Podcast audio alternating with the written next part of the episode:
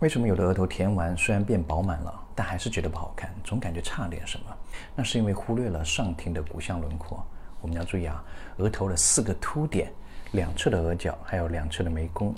大部分情况下，填额头是因为额角和眉弓之间这一片的凹陷，或者是两侧额角和两侧眉弓中间，也就是眉心上方这个地方的凹陷。在填的时候呢，既要让这些骨相轮廓之间流畅的衔接过渡，也要让额头有柔和的弧度，但呢又不能过于饱满，让整个额头鼓起来，要适当的保留额角的形态，尤其是让眉弓啊与额头有一个落差。眉弓要比额头适当的凸出来一点点，而不能是额头眉弓整个连在一起平平鼓鼓的，这样会破坏上庭的骨相美，也会让额头过于臃肿，面部比例失衡。